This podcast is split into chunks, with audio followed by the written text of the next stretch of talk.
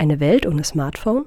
Diese Technologie hat sich so tief in unserem Alltag verwurzelt, dass sie kaum noch wegzudenken ist. Fernab von Betriebssystem, Speicherplatz oder Kameraauflösung braucht es als allererstes den Akku, damit das Gerät überhaupt erst funktioniert. Der Chemie-Nobelpreis ehrt 2019 die drei Chemiker John Goodenough, Stanley Whittingham und Akira Yoshino für ihre Forschung an Lithium-Ionen-Batterien.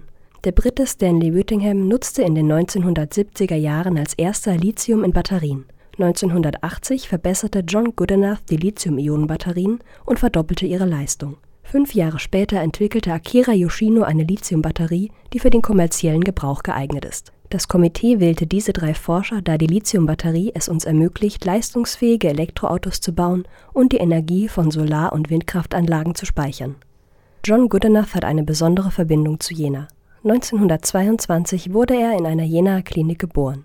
Goodenoughs US-amerikanischer Vater unterrichtete zu dieser Zeit an der Universität in Oxford. Da er der Meinung war, dass deutsche Ärzte besser seien als englische, reiste die Familie für die Geburt seines Sohnes nach Deutschland. Schon nach wenigen Monaten verließen die Goodenoughs Jena wieder. Die Stadt hat den Jenenser aber nicht vergessen. Besonders nicht die Forscher am Zentrum für Energie- und Umweltchemie Jena.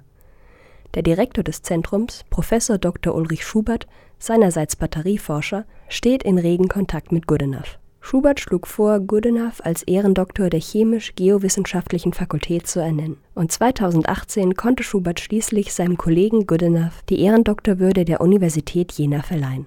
Die Auszeichnung für die Arbeit von Whittingham, Yoshino und Goodenough spornt den Jenaer Wissenschaftler an. Schuberts Team arbeitet an der nächsten Generation von Batterien, polymerbasierten Batterien. Diese sollen umweltschonender sein als Lithiumbatterien